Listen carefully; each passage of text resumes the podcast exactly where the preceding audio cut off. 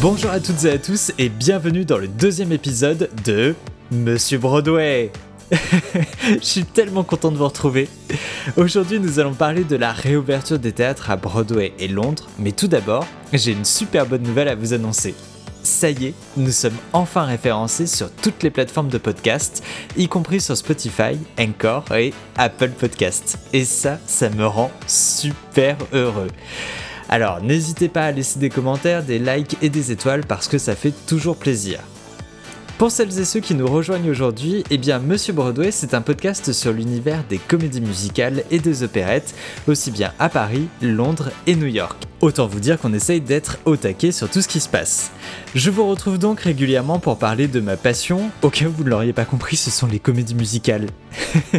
Mais aussi des dernières nouvelles car soyons honnêtes, il se passe plein plein de choses en ce moment.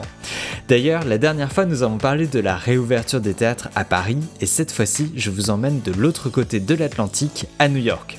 Et c'est quand même super cool parce que là, en gros, je vais vous faire voyager sans que vous ayez à prendre un billet d'avion ou à souffrir du décalage horaire.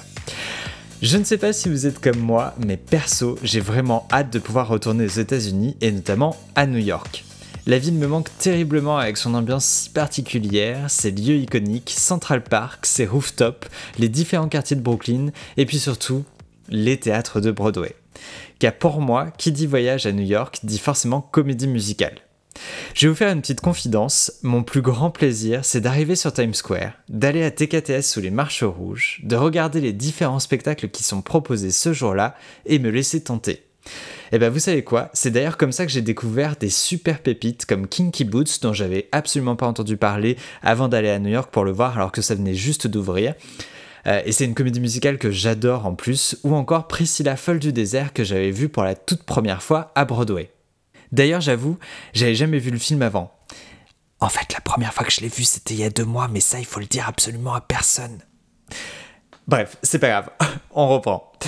Pour l'instant, à l'heure où j'enregistre ce podcast, les frontières pour les Français sont toujours fermées avec les États-Unis. Néanmoins, j'espère qu'elles vont ouvrir prochainement, car New York a annoncé la réouverture de ses théâtres sur Broadway et Off-Broadway à partir du 14 septembre 2021. La réouverture se fera de manière échelonnée car chaque production doit d'abord se remettre en route. Et contrairement à ce qu'on pourrait penser, eh ben ça demande pas mal de temps. Tout d'abord, il faut caster les différentes troupes et repartir en répétition. Certaines productions reprennent avec les mêmes castes, mais il faut quand même répéter depuis le début, comme si c'était une ouverture d'une comédie musicale avec une première. Et puis soyons honnêtes, les confinements sont passés par là aussi pour les acteurs, ne l'oublions pas, donc c'est super important de pouvoir se remettre dans le bain.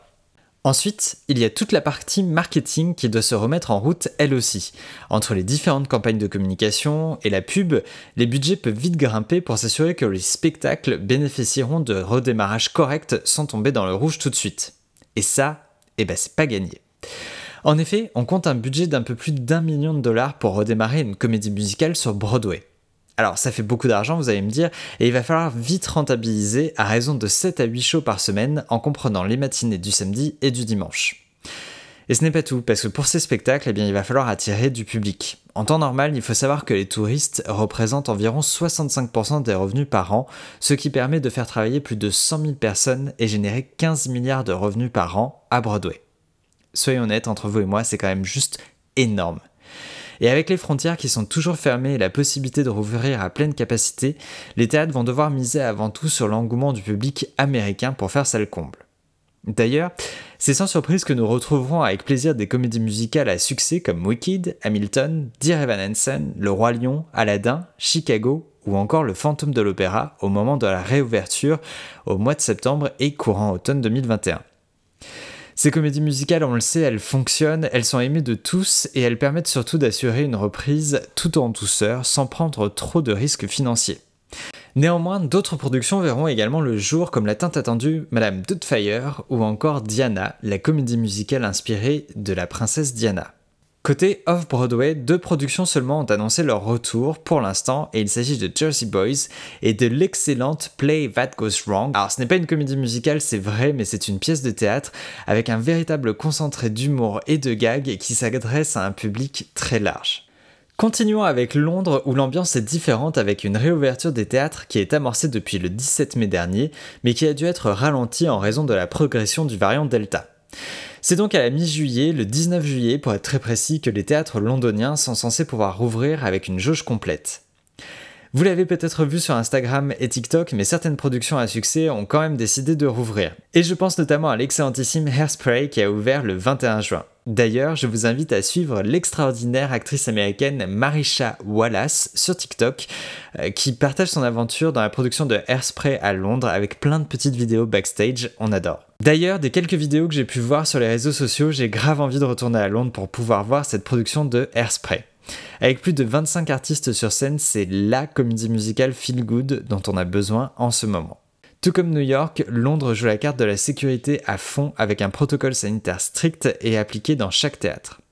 Par ailleurs, ce protocole permet d'échanger sa place jusqu'à 24 heures avant la représentation en cas de Covid. Et avec toutes ces précautions, on veut y croire car là aussi de super productions sont en train de reprendre ou de se monter. Parmi les reprises, nous avons notamment Anne Juliette qui raconte l'histoire de Roméo et Juliette, cette fois-ci du point de vue de Juliette. C'est une jukebox musical qui comprend des titres pop de Katy Perry, Britney Spears, des Backstreet Boys, de Pink et bien d'autres encore. Cette comédie musicale assure également une belle représentation LGBT qui est parfaite pour le mois des fiertés, mais qu'on soit bien d'accord, également pour tout le reste de l'année. Dans cette comédie musicale, on retrouve un cast de talents avec notamment l'excellent Aaron Blair qui joue le rôle de May. C'est un artiste que j'ai eu la chance de découvrir dans In the Heights et Kinky Boots à Londres et je vous recommande vivement de le suivre sur les réseaux sociaux. Il a une très très belle carrière devant lui et il poste plein de trucs super sympas donc allez-y, cherchez-le sur TikTok et sur Instagram. Euh, il est vraiment très très cool. Anne Juliette ouvrira donc dès septembre à Londres et en attendant d'autres comédies musicales vont ouvrir comme Cinderella, Back to the Future et Frozen. Ces spectacles sont très attendus et certains comme Back to the Future ont déjà vu leur première être repoussée en raison de la pandémie, et on sait que des comédies musicales comme Frozen de Disney vont être des succès assurés qu'on a hâte de découvrir. Restons également positifs et espérons que tout aille pour le mieux car everybody's talking about Jamie, Hamilton, Jersey Boys, Mary Poppins, Matilda et Mamma Mia vont rouvrir courant de l'été, ce qui laisse le choix entre de très belles productions pour la rentrée ou avant pour celles et ceux qui ont la chance d'habiter Londres. Et sinon c'est pas grave, et eh bien nous aussi on espère pouvoir reprendre l'Eurostar très rapidement et traverser les frontières pour aller voir ces superbes spectacles. Et puis bon, on aimerait bien faire un petit coucou à la reine aussi parce qu'à force de regarder The Crown, on sait exactement comment la saluer. Rien à voir avec les comédies musicales, mais je tenais également à préciser que le Songe d'une nuit d'été de Shakespeare sera joué au Shakespeare Globe jusqu'au 30 octobre, et rien que pour le lieu, ça vaut le coup d'aller voir cette pièce, donc on espère vraiment pouvoir retourner à Londres d'ici le 30 octobre. Le deuxième épisode de Monsieur Broadway se termine et je ne sais pas si vous avez vu mais l'épisode reste en dessous de la durée d'un entracte. Alors pourquoi? Eh ben tout simplement parce que les théâtres viennent de rouvrir et que vous pouvez emmener ce podcast avec vous et l'écouter avant que la pièce ne reprenne par exemple.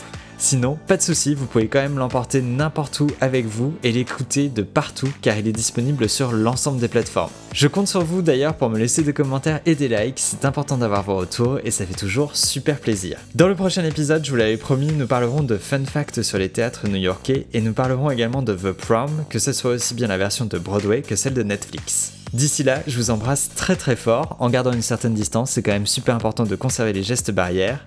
Et je vous retrouve très vite pour un nouvel épisode de Monsieur Broadway.